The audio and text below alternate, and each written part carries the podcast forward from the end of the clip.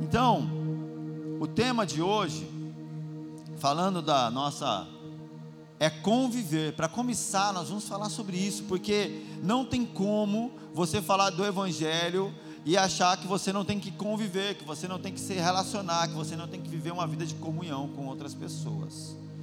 Quem acha que pode ser cristão e viver isolado, desconectado de outras pessoas, não, não vai conseguir, porque o Evangelho é uma proposta de eu viver para a glória de Deus servindo alguém pelo benefício de alguém.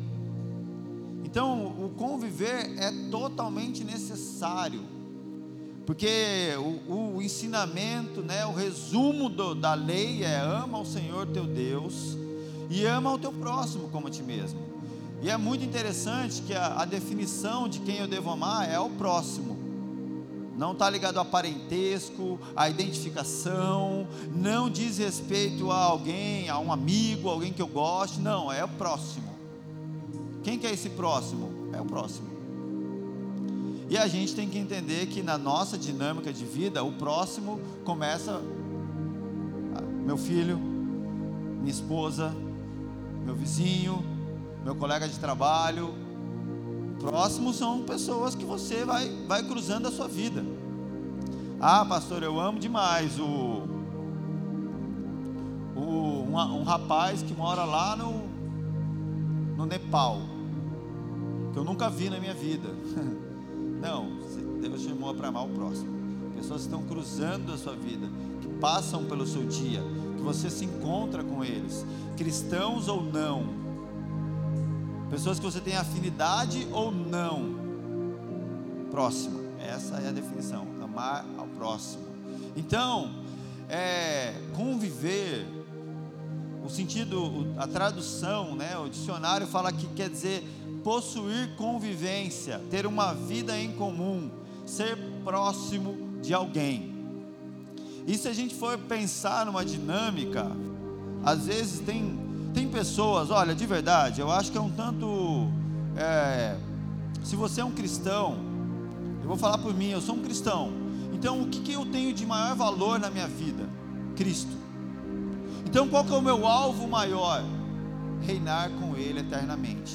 Então, a, a Cristo, a, a minha vida com Ele, a esperança na glória de Cristo é o meu valor maior e aquilo que envolve tudo que há em mim, seja o meu trabalho, seja o meu casamento, tudo está envolvido por isso.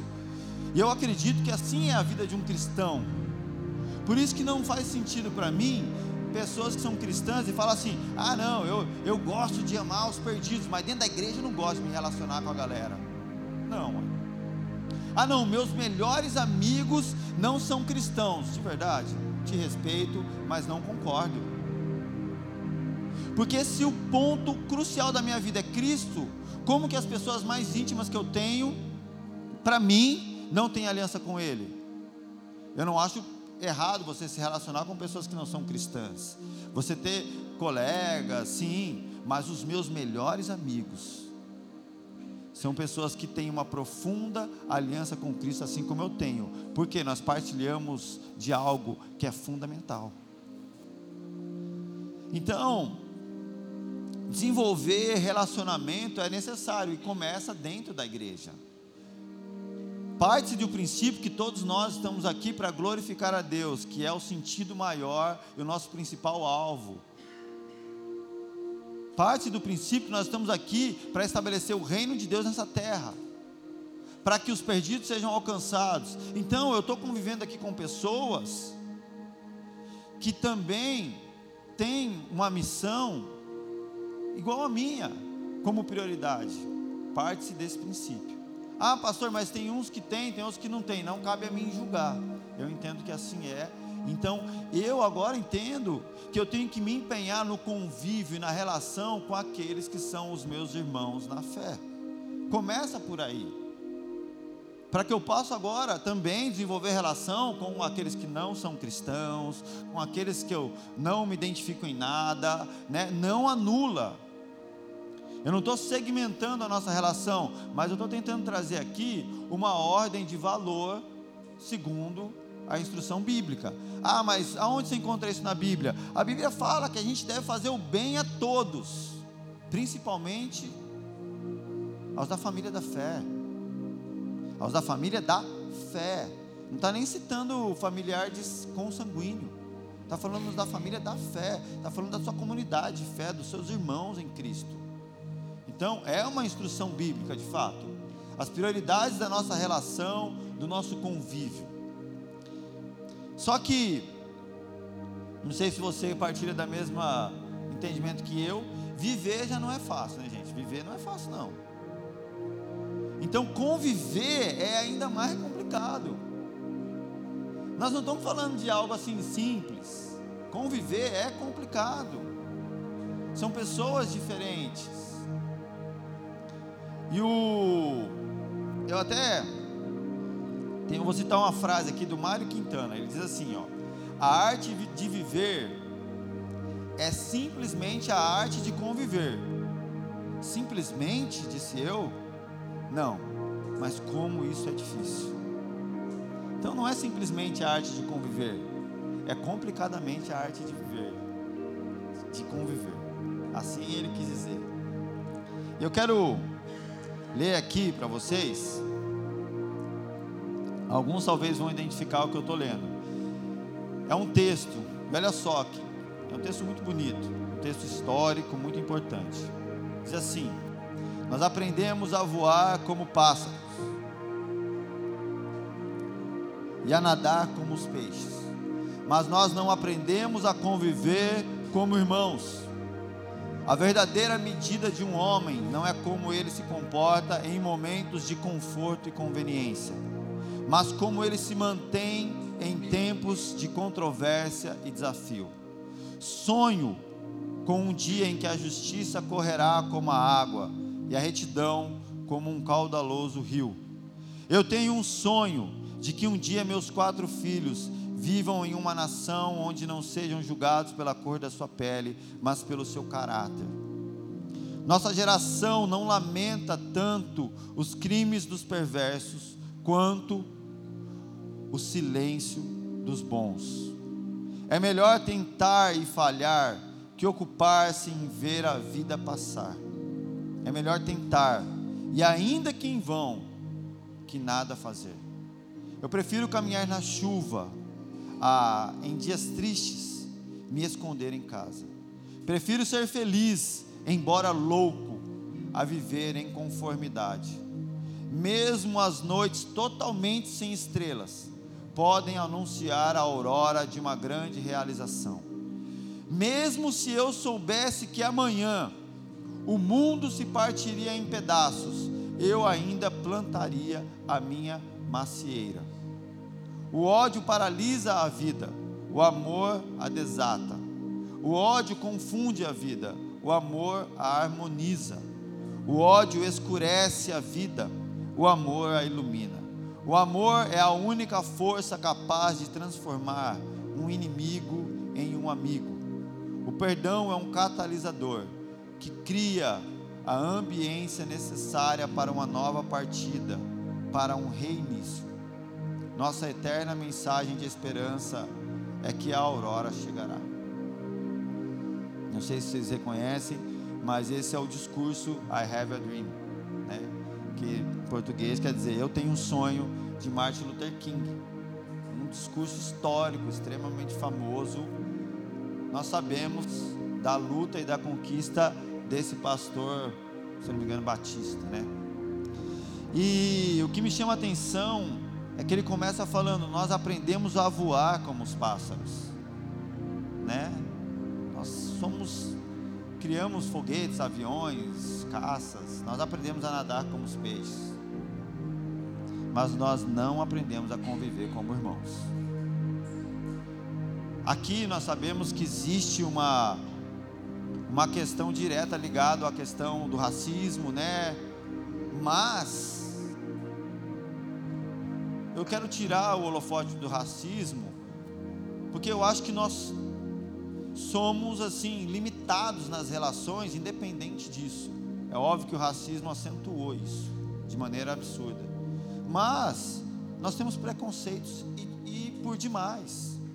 simplesmente porque o outro não é como eu espero, simplesmente porque o outro não é da maneira como eu acredito, porque ele não agiu da maneira como eu esperava, porque eu, eu crio expectativas e se elas não são supridas assim, eu já acho que eu não tenho que conversar, não tenho que me relacionar, não tenho que me aproximar, porque nós somos assim.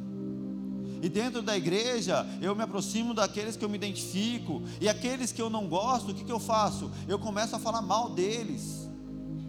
E sabe, gente, às vezes eu me canso. Como pastor, eu tenho que dizer isso para vocês. Tem horas que eu me canso, assim, eu me entristeço, eu falo com o Senhor, porque eu abomino essas culturas de fofoca. E como isso acontece? Aqui, ó, entre nós, nesse lugar, na, na comunidade, na igreja chamada Sal. Sabe, eu me entristeço demais, eu falo, Deus, que troço nojento. Pessoas que se reúnem e falam, ah, o fulano é esse, aquilo, outro, você viu? Tá, tá, tá. E fica assim, ninguém tem coragem de chegar no irmão e falar, cara, você fez isso. Amigo, eu não gostei. Sabe, me senti mal. Vamos vamos orar, vamos. Não, em vez de fazer isso, vai aqui e fala: Ó, oh, Fulano fez tal, cara é pai e tal. E fica intrigas. Sabe, se a gente lesse Provérbios, você iria ler lá que diz assim: seis coisas Deus, Deus odeia, e a sétima ele abomina. sabe qual que é a sétima? Aquele que cria contenda entre os irmãos. E assim, nós vamos, eu vou, eu vou, eu vou bater nessa tecla, porque tem gente que fala: "Ah, não, isso é normal". Isso não é normal, isso é demoníaco. O normal para mim é a cultura de Deus. E o que não é de Deus, essa cultura para mim é demoníaca, e eu não posso achar que é normal. E tem gente que fala: "Não, é normal, a igreja tem dessas coisas". OK. Mas eu não me conformo. Como Martin Luther King, eu posso dizer: ainda que amanhã o negócio se despedaça, hoje eu planto a minha macieira. Eu não vou deixar de fazer o bem, porque eu sei que está todo mundo fazendo errado. Sabe, é a cultura do reino que me move. E nós, nós iremos lutar pela cultura do reino entre nós, pela vida que glorifica ao Senhor. Então você que está aqui, se é um fofoqueiro, se arrependa nessa manhã. Se você é um compactuador de fofoca, se arrependa também. Se você é alguém que não confronta a fofoca, o teu silêncio também é pecado. Porque como que as coisas se resolvem? Nós não vamos falar sobre isso. Hoje nós vamos falar basicamente sobre conviver, mas nós teremos semanas para falar. Eu acredito que nós precisamos de recurso bíblico, sabe? Eu entendo que muitos aqui talvez nem tenham orientação, não tem nem matéria-prima para fazer. Sabe, diante de uma de uma frustração, a pessoa não, não tem recurso bíblico para lidar com aquilo, então ela recorre àquilo que é familiar. E talvez você aprendeu a fazer fofoca, talvez você aprendeu a resolver as coisas dessa forma, com comentáriozinhos, com difamação. Você não aprendeu a chegar na pessoa e resolver. Você nunca fez isso. Às vezes é cultural, é familiar para você. Só que não é isso que a Bíblia nos orienta. A Bíblia fala para a gente tratar essas coisas de uma outra forma. Amor não é o fato de você agradar todo mundo. O amor bíblico é o fato de você glorificar a Deus nas suas ações. Ah, não, a pessoa é amorosa, ela agrada todo mundo. Não é, ela é interesseira, por favor. Amoroso é aquele que agrada a Deus. E aí, talvez, quando a gente começar a estabelecer questões bíblicas para a gente viver na nossa prática como comunidade, deixar de ser hipócrita e ser um povinho bacaninho e bonitinho, talvez pessoas não vão suportar. Porque a Bíblia fala, Paulo fala, Timóteo, eles não suportarão a sã doutrina. E o que, que eles vão fazer? Vão procurar, ó, mestres que falem aquilo que lhes agradem. E se alguns não vão estar dispostos a ouvir a verdade, tudo bem, não vou me surpreender com isso, porque a Bíblia já me falava dessas questões. Não suportarão a sua doutrina. E aí, o que, a gente faz? Eu posso fazer uma votação aqui, gente. Vamos negociar a sã doutrina para não desagradar ninguém? O que, que vocês acham aí? Vamos lá? Então a gente dá uma dá uma manipulada na palavra de Deus, a gente agrada todo mundo e a gente deixa esse lugar cada vez mais cheio. E aí, vamos? Ou não? Nós vamos deixar esse lugar cada vez mais cheio da presença, da glória de Deus? Ou esse lugar cada vez mais inflado de gente que estão caçando mestres que falem aquilo que lhes afagam os ouvidos, porque elas não suportam a sã doutrina? Me desculpa. Se o que eu prego não te agrada e você vai embora, eu continuo te amando. Mas eu não vou mudar. Não vou manipular essa doutrina para te manter, porque isso não é expressão de amor. E aí, mas para a gente entender a relação de convívio, nada melhor do que a gente olhar para o próprio Deus, sabe? E a gente entender que, ó, existe. Deixa eu ver aqui uma coisa.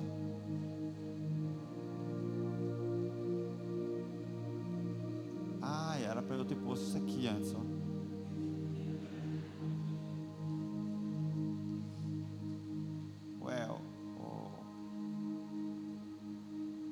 Aqui, ó. Eu, eu coloquei lá. Aí, por exemplo, era para aparecer o da Trindade. Apareceu do Martin Luther King. Eu já pensei, puxa, o Ronaldo, mano, mudou os slides. Mas não mudou, ele fez certo. Eu que não pus antes. Conviver. Era para vocês verem lá. Ó, a frase do Martin Luther King, né? Mas agora vai para essa. O que, que a Trindade nos ensina sobre conviver, gente? A Trindade nos mostra, olha lá, Gênesis 1, 26. Deus disse: façamos. Nós estamos falando de um plural aqui. Um Deus trino. Façamos o homem a nossa imagem, conforme a nossa semelhança. Gente, se nós estamos aqui como comunidade de fé, falando assim, olha, gente, vamos nos unir aqui para formar discípulos, segundo a nossa imagem, segundo a nossa semelhança, será que nós podemos falar isso? Porque eu, Gustavo, não faço discípulos meus, eu faço discípulos de Cristo. Se nós somos discípulos de Cristo, nós podemos ser uma comunidade em unidade. Nós podemos falar, pessoas que vêm para cá, elas se tornam parecidas com Cristo. Porque um tem cabelo enrolado, um tem cabelo liso, um é mais falador, um é mais quieto, um é mais expansivo e tal, mas todos podem carregar em si a essência de Cristo, que esse é o alvo. Não é a uniforme, não é, não é padronizar o uniforme das pessoas, mas é que pessoas carreguem em si a essência do que é um discípulo, na diversidade de quem elas são. E assim, pessoas se tornam discípulos de Cristo quando elas entram em contato com isso. As pessoas não precisam falar igual, não precisam se vestir igual, não precisam ser iguais. Elas precisam carregar a essência do seu mestre. Isso faz delas discípulos de Cristo. E assim como nós vemos que ali, ó, façamos a nossa. Se Deus é Pai, Filho e Espírito Santo, Ele está falando, façamos a nossa imagem. E aí as pessoas ficam imaginando, façamos a nossa, mas o Pai, ele é, ele é grandão, barbudão, cabelo branco, Jesus é um cara assim sangrento, e o Espírito Santo é uma pomba. Como que é? Eles são diferentes. Está estranho esse texto, não é? Alguém com asa de pomba, com barba branca e com cruz na cabeça? Não, com cruz não, com coroa de espinho na cabeça? Né? Ou então Jesus dos europeus, assim, com olho verde e com bico de pomba, uma mutação. Não. Está falando assim, não daquilo que fisicamente, esteticamente aparenta, mas da essência daquele que nos criou. Façamos o homem segundo a nossa imagem, a nossa semelhança. Aqui nós vemos a Trindade agindo em unidade. É, é, é, é o convívio e a relação que, que nós aprendemos? Nós aprendemos que, deixa eu ver se é esse aqui eu tenho Olha lá. Ó. Primeiro, nós entendemos que pode haver unidade na diversidade. Você pode ser unido e conviver com pessoas diferentes de você. Fala assim comigo, aleluia. Graças a Deus que a gente pode. Podemos ser podemos ter profunda, real e orgânica unidade na diversidade. De modo que o Pai, o Filho e o Espírito Santo, eles trabalham em completa união pela nossa salvação. Nós vemos ali, ó, o Pai, ele designa, o Filho realiza e o Espírito Santo aplica. Em completa e perfeita unidade. Existe um nome que eu nem sei falar direito, que o pastor Lucas me ensinou, Episco, Ericos, Ericos Képias, que fala da, da trindade como uma dança. No original ela quer dizer assim que é uma dança tão harmoniosa que os três dançam juntos que parecem que é uma pessoa só dançando. quando alguns termos para explicar a Trindade. Pericorese. Obrigado. E o segundo ponto que a Trindade nos, nos ensina é que o amor existe desde todos os tempos. Tem gente que acha que Deus nos criou porque ele precisava amar alguém ou precisava ser amado. Não, é. Ele já tinha uma relação plena e perfeita. Pai, Filho e Espírito Santo já existiam. Deus não nos criou porque Ele precisava de nós. Nós somos o transbordado do amor de Deus, gente. Não há necessidade em Deus. Se Deus não fosse ao mesmo tempo três pessoas, talvez Ele teria que criar alguém para amar. Mas o Pai, o Filho e o Espírito Santo, eles existem desde a eternidade, sempre tiveram esse relacionamento de amor. Então, o amor existe desde todos os tempos. Não é algo que surgiu quando Deus criou o homem. Assim nós sabemos que o amor ele é eterno, porque sempre se manifestou em Deus através do relacionamento da Trindade. Então Deus é amor. E a Trindade expressa isso antes mesmo do homem ser criado. E, eu, e o terceiro, e a terceira coisa que Deus nos ensina, a terceira coisa que a, que a Trindade nos ensina é conhecer a Deus. Nós conhecemos a Deus, né, na sua diversidade. O homem, o ser humano é um ser complexo com necessidade em diversas áreas. Nós temos necessidades em diversas áreas. E todas as nossas necessidades, elas são supridas em Deus, na Trindade. Nós temos o Pai, nós temos o irmão mais velho, o nosso primogênito, que é Cristo, e nós temos o Espírito Santo, que é a nossa companhia diária, o nosso consolo, o nosso o nosso mentor. Todas as nossas demandas são preenchidas e supridas na Trindade, nessa revelação de Deus, na multiforma. Na Trindade, Deus se revela de três formas distintas, como a geometria perfeita de três lados, que pode suportar tudo e dar suporte para tudo em nossa existência. Nós conhecemos Deus na sua plenitude, conhecendo a Trindade. E aí,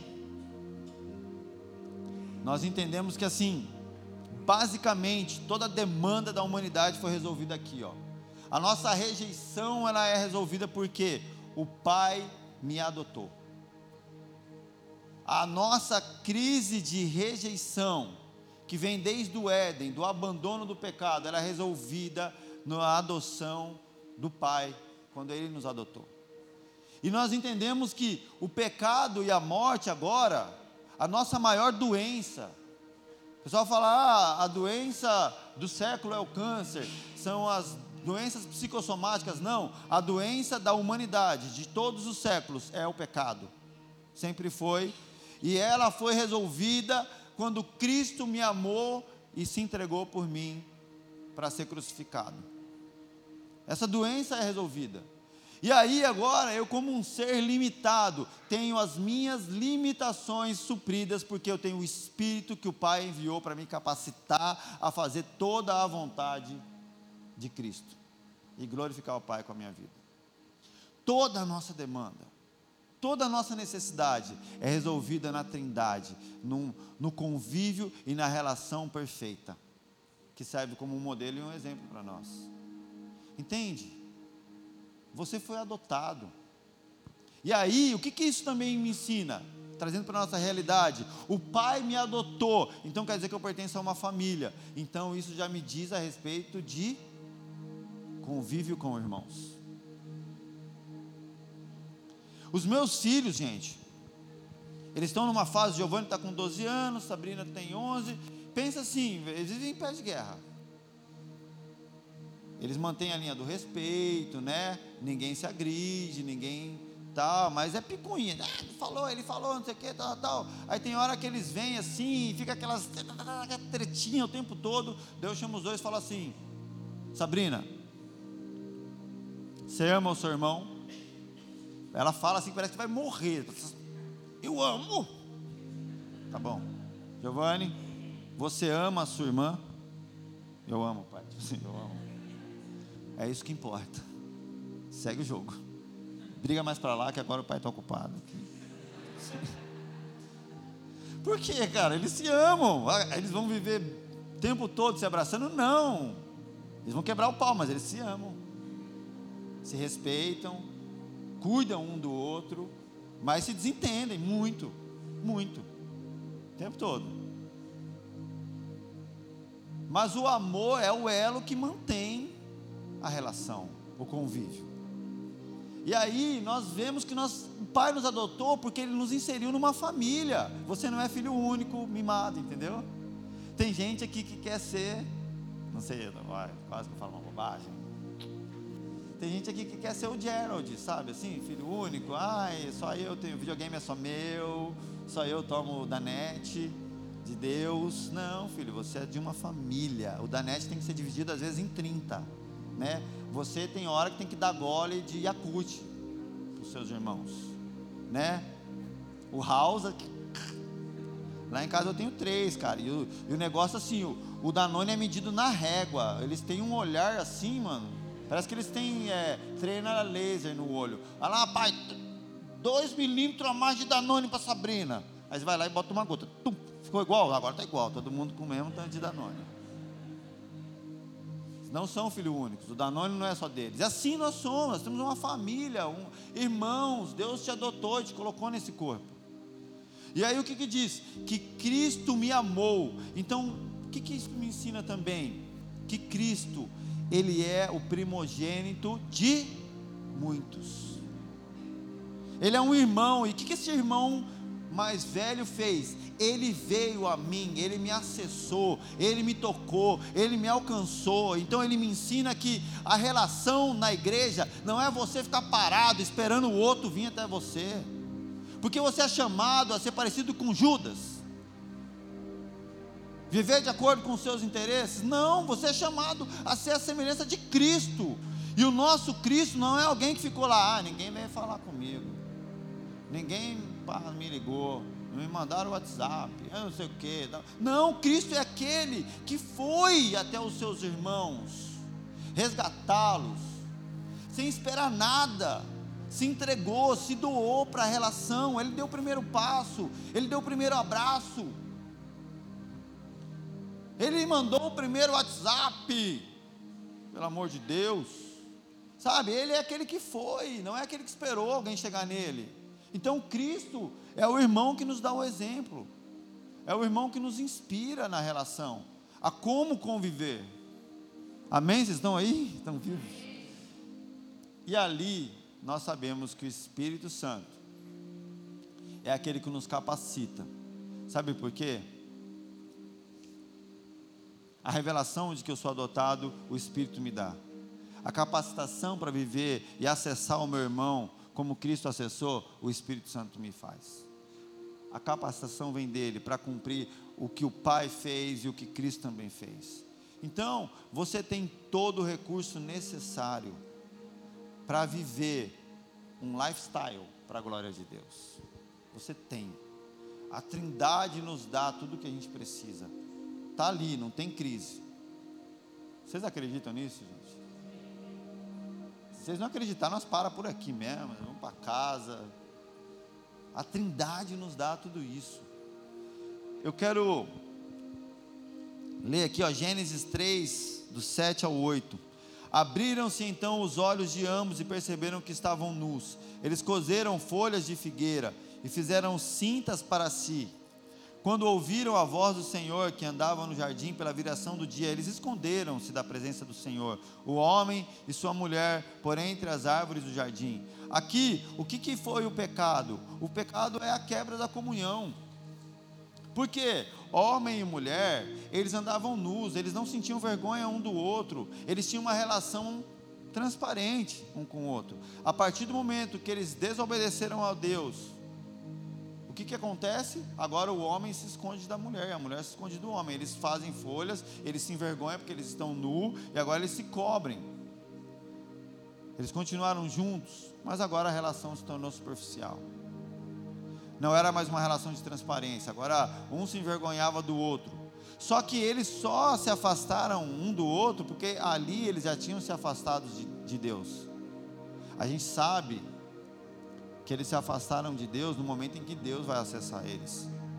Mas antes de Deus chegar lá para visitar Adão e Eva, eles já tinham se afastado do Senhor. O pecado fez isso. E aí, quando o Senhor chega e eles se escondem, eles fogem de Deus, isso só é uma evidência daquilo que eles já estavam vivendo, daquilo que já estava no coração deles.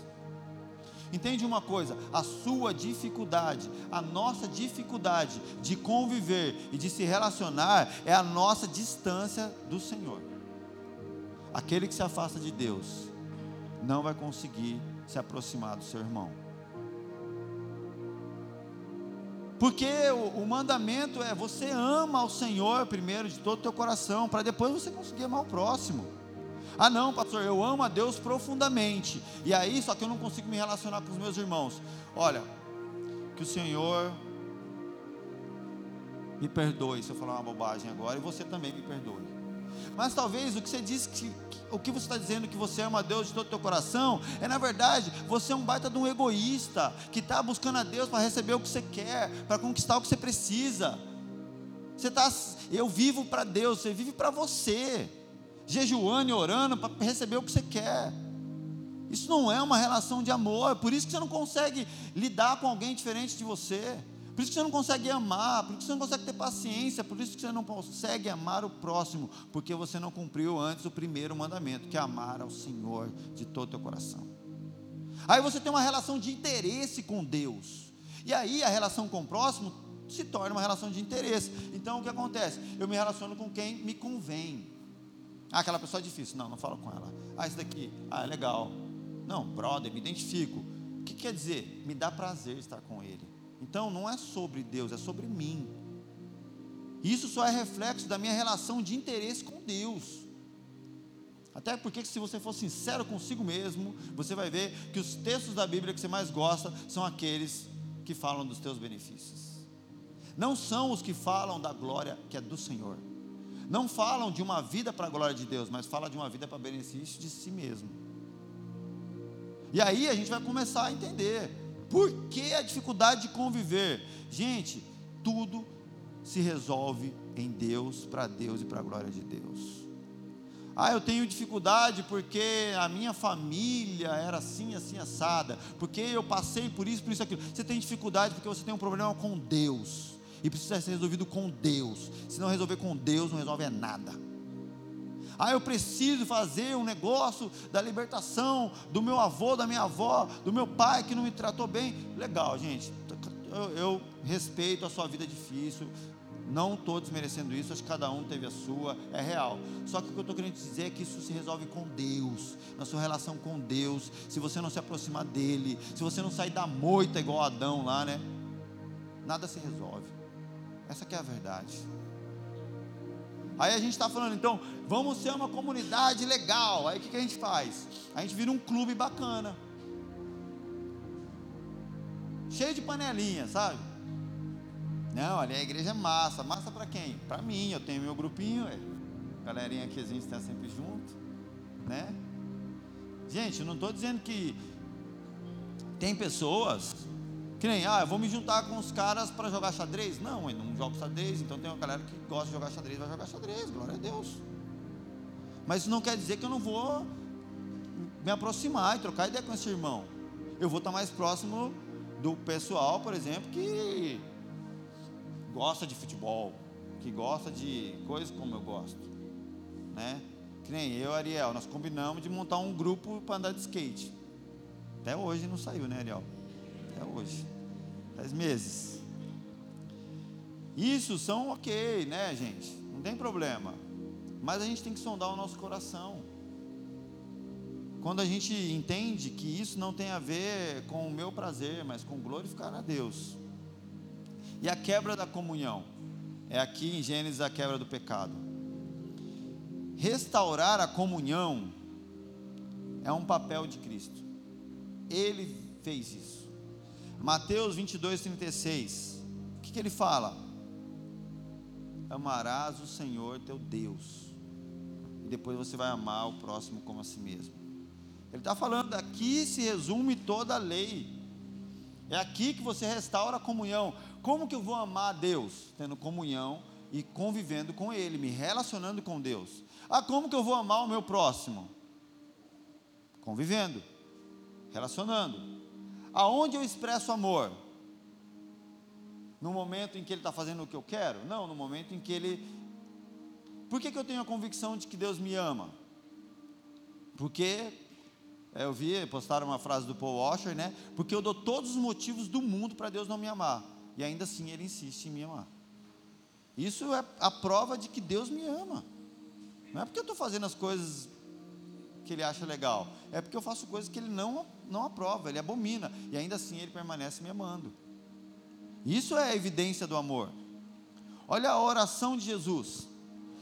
Após fazer essa oração, Jesus se dirige direto para o Getsemane nos momentos finais, João 17, 20. Não rogo somente por estes, mas também por aqueles que vierem a crer em mim, por intermédio da Sua palavra, a fim de que todos sejam um, como és tu, ó Pai, em mim e eu em ti. Jesus está falando aqui de unidade, e unidade segundo qual? Segundo a Trindade. A Trindade é o molde, é o modelo, é o exemplo, é a inspiração para que a gente possa viver a unidade aqui como família, como corpo de Cristo, como noiva, como igreja. A oração de Jesus é que nós tenhamos a unidade conforme a Trindade, porque Jesus sabe que nós somos como a Trindade, diferentes em expressão, em forma, mas temos que nos assemelhar em essência. A semelhança de Cristo, a semelhança do Pai. Aí,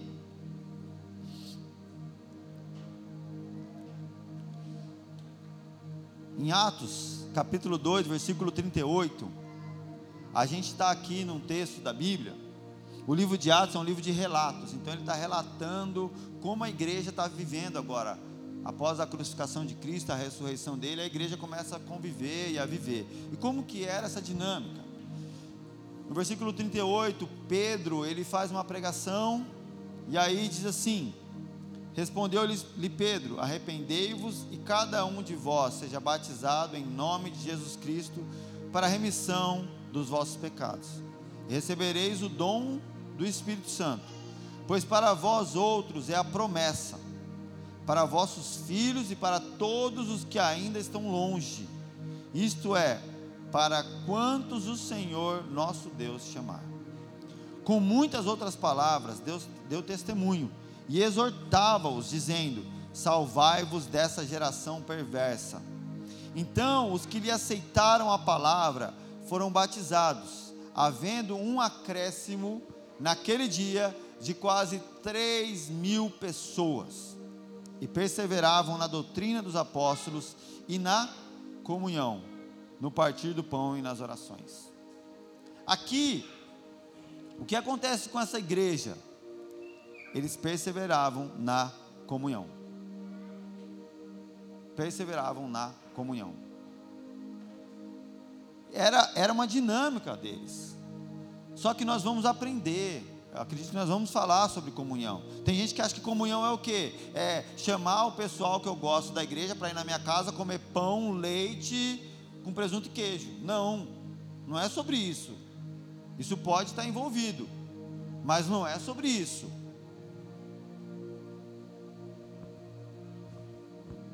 E aí a gente vê que na pregação de Pedro houve um acréscimo de 3 mil pessoas. Então, pessoal, para a gente desmistificar algumas coisas, tem gente que fala assim: ah, não, eu gosto de igreja pequena. Porque se não for pequena, não tem verdade. Se não for igreja pequenininha, não, não vai. E a gente condena as igrejas grandes. Cara, não tem a ver com grande, com pequena. Nós estamos falando de uma igreja de mais de 3 mil pessoas aqui. E aí? Essa teoria de que só a igreja pequena é boa já cai por terra. Então, Pedro, os caras estavam fazendo errado. Como é que faz?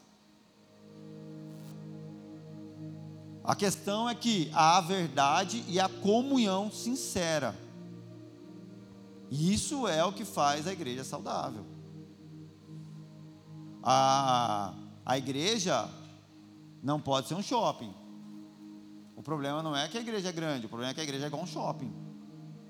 Aí o, o objetivo é um estacionamento confortável, um ar-condicionado bom, uma vitrine bacana, um produto bom para quem quiser consumir, um preço legal e o mínimo de responsabilidade possível, inclusive com o evangelho.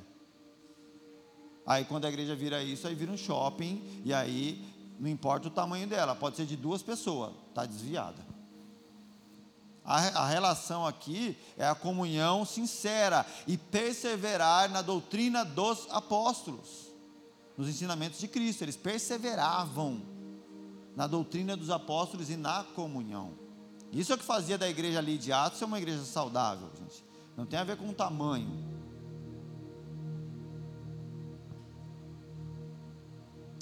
E agora, eu, queria muito finalizar aqui a mensagem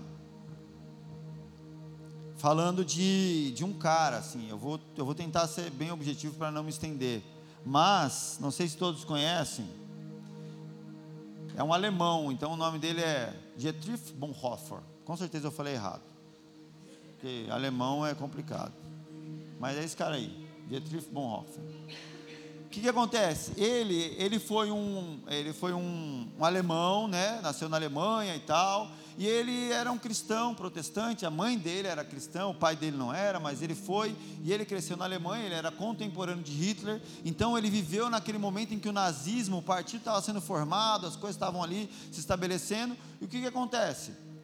Bonhoeffer, ele viu, porque não sei se vocês sabem, boa parte da igreja alemã, desde a igreja católica romana até a igreja evangélica, apoiou Hitler. Então ele começou a ver a igreja ali se voltando a apoiar Hitler com aquele discurso dele. Hitler ainda não tinha feito as atrocidades que ele fez. E aí o que, que Bonhoeffer faz? Ele começa agora a ir contra.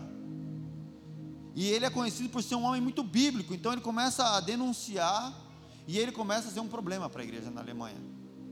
E aí o, o partido nazismo, nazista começa a ganhar força, o que, que ele faz? Ele vai para os Estados Unidos se refugiar. E lá nos Estados Unidos, ele vai no Harlem, é Harlem, Harlem, que é um bairro de negros convivendo numa igreja batista, aquelas igrejas de coral, só de negros e tal, e ele convive ali. E assim, ele era um, um legítimo alemão, ariano, né, de família rica na Alemanha, e ele faz isso. E ele ouve do, do mentor dele, né, do pastor que o mentorava, falava assim: como que você acredita que você vai restaurar a sua nação, a Alemanha, se no momento de maior dificuldade você está deixando ela? O que, que ele faz? Ele volta para a Alemanha.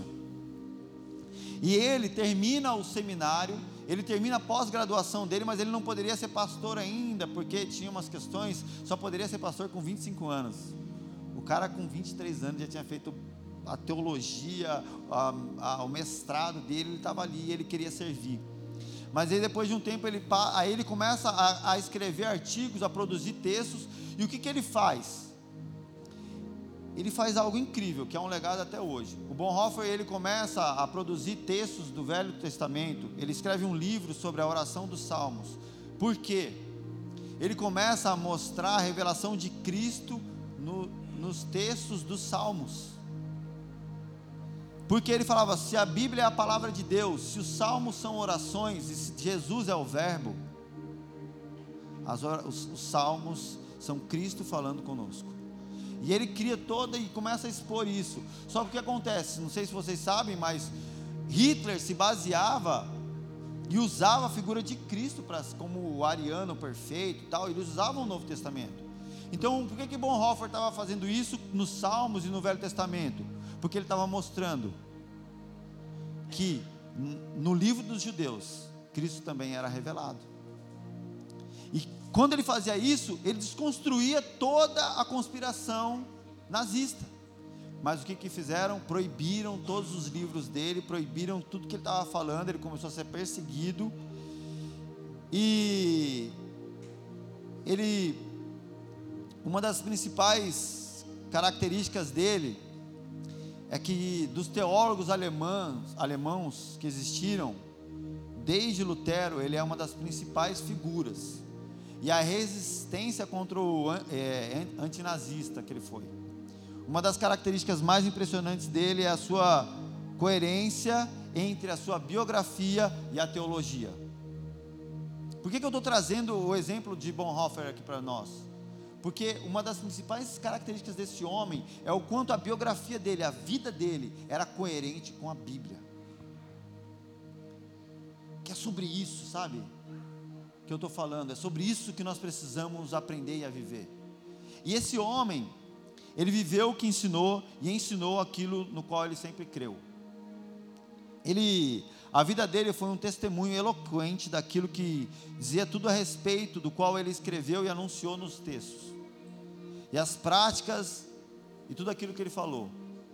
Em 1943 ele foi preso, acusado de, de se envolver numa trama para o assassinato de Hitler. E de fato ele se envolveu nessa trama. Aí, antes de você julgar ele, falar, nossa, mas ele quis matar o Hitler. Sim, ele quis, ele se envolveu com os caras, a ideia deles era matar o Hitler para acabar com, com o nazismo. Só que existe todo um, você tem que estudar a biografia dele para poder julgar ele. Ele vai preso, e depois de um tempo os nazistas pegam lá, o, prendem os caras que estavam envolvidos, e eles começam a ler os textos, tudo aquilo que Bonhoeffer escrevia contra o antinazismo, e Bonhoeffer, além de um grande teólogo, era um grande apreciador de piano. Ele era um músico e ele tocava piano, ele amava tocar piano. E aos 39 anos, em 1945, por ordem do próprio Hitler, dia 9 de abril de 45, em Berlim, não, é, 9 de abril de 45, por ordem de Hitler, ele é enforcado com uma corda de piano. Semanas antes do partido nazista cair e a guerra terminar. Ironia, né? Mas foi isso que aconteceu. Então, esse é um exemplo de um homem e ele deixou um livro que chama Vida em Comunhão. Assim, quem puder ler esse livro, eu recomendo, indico, é um livro fantástico. E eu quero ler algumas coisas que esse livro nos ensina. Ele fala assim: olha, comunhão cristã é comunhão por meio de Jesus Cristo e, e em Jesus Cristo. Então a comunhão cristã, ela não é comunhão entre eu e o, e o Vini, é a comunhão entre eu, Cristo e o Vini. Cristo ele está entre nós na nossa comunhão. Cristo ele faz parte da nossa comunhão. Então, comunhão cristã envolve Cristo. Não há comunhão cristã que seja mais ou menos do que isso. Quer seja um único e breve encontro, ou uma comunhão diária que perdure anos, a comunhão cristã é somente isso. É a comunhão por meio de Cristo. Uma outra frase que ele diz é que nós pertencemos uns aos outros somente por meio de Jesus. Então a gente só consegue ter uma comunhão verdadeira por meio de Jesus. E entender que eu tenho uma aliança, uma responsabilidade com o meu irmão. E ela é por meio de Jesus. E eu.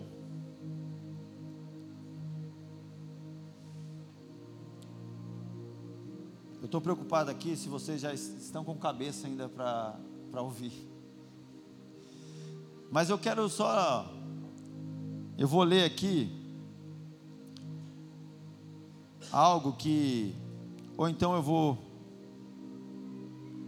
apresentar para vocês um quadro. Cadê?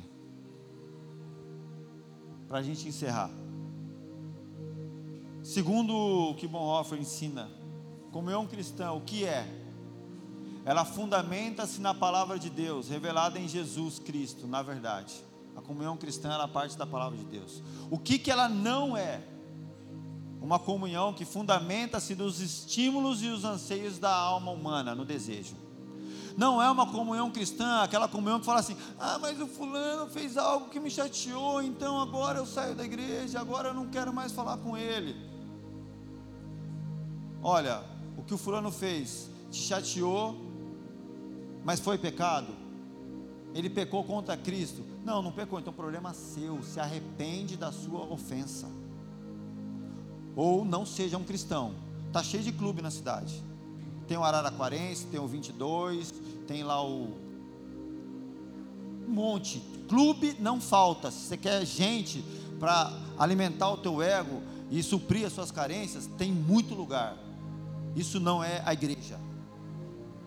A comunhão cristã não parte nos, nos, nos anseios da minha alma, ela parte na palavra de Deus em Cristo. Eu estou falando aqui, gente, talvez vocês devem se assustar, achar que então a gente vai ser frio agora. Não. Se a partir do momento que a gente fundamenta em Cristo, a gente expressa muito amor. E um amor sincero e verdadeiro. A gente para agora de ficar de milindre, de ofensa, de não fez do jeito que eu queria, não falou do jeito que eu gostava. Eu deixo de ser um crítico observador e passo a ser um praticante realmente do amor de Deus na comunhão. O que que é? Não há uma relação imediata entre as pessoas, ela é sempre mediada por Cristo. A comunhão cristã é uma relação que eu tenho com os meus irmãos, mas ela sempre é mediada por Cristo, porque os valores, a maneira de expressar amor, o que vai mediar tudo isso é Cristo, não é o que eu acho, não é o que eu quero, é Cristo. E o que, que ela não é? Busca-se uma relação imediata, movida por um desejo de contato direto. O que, que é isso? Não, eu quero estar com Ele porque Ele é legal, porque Ele me faz bem, porque Ele é alguém que eu quero perto de mim. Não, a relação cristã, ela passa por Cristo. Então ela não tem a ver com o fato de eu querer estar diretamente com alguém. Para encerrar, o que ela é? Ela reconhece a verdadeira imagem do outro a partir do Cristo, imagem que ele cunhou e quer cunhar. Então, é, eu reconheço que Deus criou aquela pessoa, que ele é um filho de Deus com características específicas diferentes de mim. Então, eu não olho somente para os pecados daquela pessoa, eu olho para aquilo, é uma imagem e semelhança de Deus, aquela pessoa. E é isso que eu tenho que procurar ver olhar os defeitos, olhar os problemas é fácil, olhar a parte que, que você vê, a imagem e semelhança de Deus naquele pecador, é a parte que nos convém. E aí, o que que não é? Quando nós criamos uma imagem a respeito do outro, do que ele é e do que ele deverá ser. Isso aí, resumindo, é o nosso julgamento. A pessoa, eu nem conversei, eu nem tirei a limpa a história, eu já vou construindo um monte de coisa. Ah, falou comigo daquele jeito porque foi isso, porque foi isso, foi isso. Daí eu já, já crio uma imagem daquela pessoa, ela é isso, ela é grossa, ela é mal educada, ela é ignorante, ela é, ela é. Eu nem sei o que a pessoa está passando. Às vezes a pessoa está num momento extremamente difícil da vida dela. E aí eu julgo, eu crio uma imagem daquela pessoa e eu falo, essa pessoa é isso. E aí eu também crio uma imagem do que ela deveria ser. Ela deveria ser isso. Isso tem a ver com o que eu estou construindo, não tem a ver com o que Deus criou aquela pessoa para ser. E o que, que essa comunhão deve ser? Amar a outra pessoa porque eu amo a Cristo, porque eu amo o outro em sua liberdade. E aí eu liberto a pessoa da dominação e da coação, de querer fazer dela alguém que eu quero que ela seja. Eu amo aquela pessoa porque eu amo a Cristo. Ah, mas a pessoa está querendo pecar. Eu continuo amando ela e ela é livre para pecar. Eu não vou coagir, eu não vou dominar ela, ainda que seja para tentar impedir ela de pecar. Ela é livre, cara. Deixa ela ir. E saiba que eu estarei aqui quando você precisar voltar e pedir ajuda. Essa é a expressão de amor na, na, na nossa relação. Ama, o que, que não é? Ama a outra pessoa por amor a si mesmo. Não ama em sua liberdade, mas como aquele que está preso a ele é a dependência emocional, relação de controle, de domínio, toda relação de dependência emocional, todo controlador, todo abusador vai dizer que ama. Não, eu faço isso porque eu te amo. Não deixo você ir. Você tem que falar para mim quando você vai, o que você fez, o que você não fez, se você pode, se você não pode. Eu controlo a tua vida e digo, eu te amo. É porque eu te amo que eu te controlo. É porque eu te amo que eu abuso de você. Assim é a relação de um abusador, o que não é a nossa comunhão de Cristo. Amém, gente? Eu encerro aqui. Nós vamos continuar. Obrigado por vocês me ouvirem até agora. Eu nem consegui falar tudo, mas eu prossigo na semana que vem. E nós vamos aí caminhar uma longa jornada. Mas que o Senhor tenha misericórdia de nós, sabe? Que a, que a, que a nossa palavra, que a, que, a, que a Bíblia seja coerente com a nossa biografia, assim como Bonhoeffer, amém?